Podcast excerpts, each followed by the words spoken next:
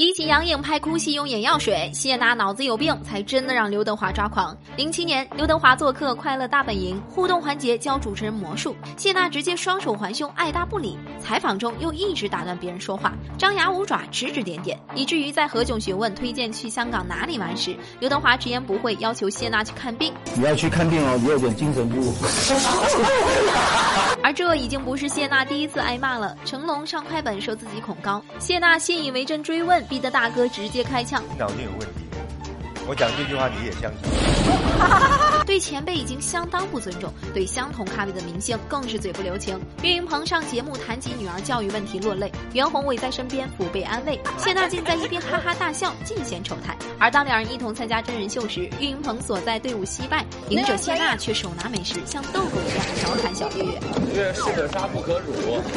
金世佳察觉到岳岳的尴尬，出言解围，谢娜却直接把食物扔了过去。岳云鹏接不接都不合适，而金世佳眼疾手快，接过食物一口咬下。就连阿雅也看不下去，不要再做狗狗的行为，不好。同样，作为快乐家族成员的吴昕也深受其害。上节目被怂恿穿二十厘米恨天高，结果脚下一滑，险些摔倒。好在身边有何炅、李维嘉帮忙，结果谢娜酸溜溜来了句：“我也要，我也要那种假装跌倒，让所有都来扶我的感觉。”更甚至公然曝光吴昕隐私，戏谑她贴身衣物如抹布，暗喻私生活不干净。都说 girls help girls，可谢娜却将女明星当做炒作的跳板。貌似节目中蒋梦婕身穿超短裙，扮演被恶婆婆压榨的儿媳，结果谢娜一上来就要她下跪，人家不愿意，谢娜直接一巴掌摁下去，属实有了职场霸凌的感觉。谢娜在自己的主场作威作福，面对超模何穗，又说两人长得也差不多，算计行为令人好感骤减。之后又趁其不备拽了何穗头发，疼得她直接啊一声叫出来。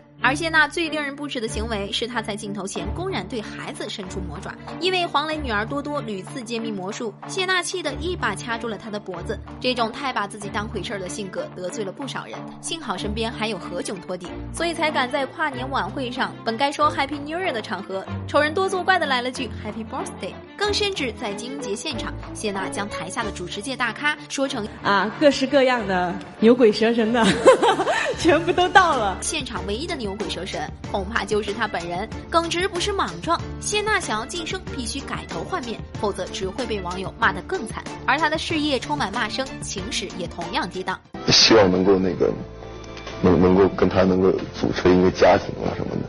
刘烨说：“我最快乐的事就是娶谢娜那天，只要谢娜今天嫁给我，我明天就可以娶她。”彼时谢娜泪眼婆娑，久久没有说话。据悉，两人合作《幸福街厢》时，已经在娱乐圈崭露头角的刘烨，对活泼机灵的谢娜日久生情。敏感的刘烨被活泼的谢娜保护得很好，拿到奖项还会公开示爱。我还感谢我的父母和我的女朋友屁屁。屁屁是刘烨给谢娜的专属爱称，在最艰难的时光里，两个人互相扶持。刘烨事业发展好，谢娜也不甘落后，终于在零五年成为快本固定主持人。这一天，刘烨为她送上了九千九百九十九朵玫瑰。本以为两人水到渠成，不料仅隔一年，感情却出现了危机。长时间的异地恋令两人难成重负，长达六年的感情最终画上句号。何炅曾在镜头前透露，分别那天异常伤感。当时刘烨去机场为谢娜送行，买了很多他最喜欢的零食，彼此都强忍泪水。刘烨就特别伤感的对谢娜说：“说屁屁，你不抱一下我吗？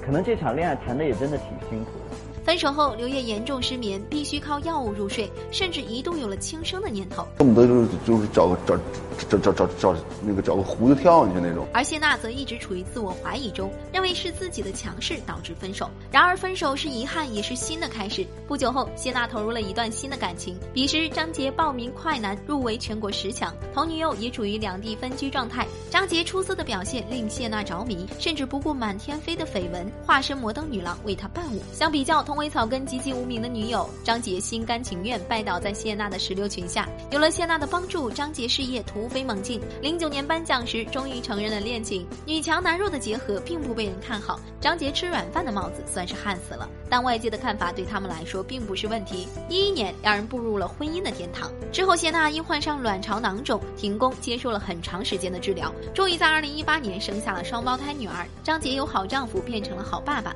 现如今二胎也已经出生。这也证明他们的爱情并没有因为时间衰减半分。彼时刘烨也与自己的救赎幸福的生活。可即便谢娜的情史令人唏嘘，也难以掩盖她令人厌恶的抠门本色。包文婧最后悔的事儿，不是向包贝尔十年求婚四十次，而是多管闲事儿借了谢娜三万块钱。妻子的浪漫旅行中，谢娜看中某名牌包，但没带银行卡，包文婧便施以援手借了三万澳元，折合人民币十五万。但回国后，谢娜并不打算还钱，还不知羞的给包贝尔打电话说不想还。结果包贝尔为了巴结谢娜，大方表示不用还了，但包文婧仍不满意，继续要钱。谢娜被逼急了，只能不情愿的转了三万人民币，借澳元还人民币，足足少了五倍。包文婧不甘放弃，继续讨债，谢娜又埋怨对方太斤斤计较。这样下头的事儿，恐怕只有他才能干得出来。而谢娜也是看人下菜的一把好手。沈腾过生日，谢娜吃嗨帮其买单，转天清醒后拿到账单傻眼了，于是立即给对方打电话要钱。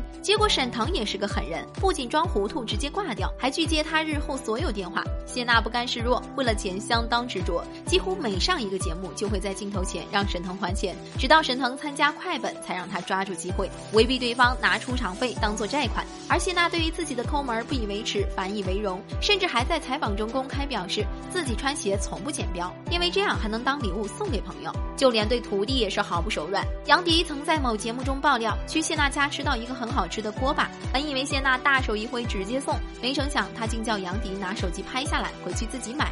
都吃一半了，还递给我，他说你拍下来。他说 啊，我惊着了。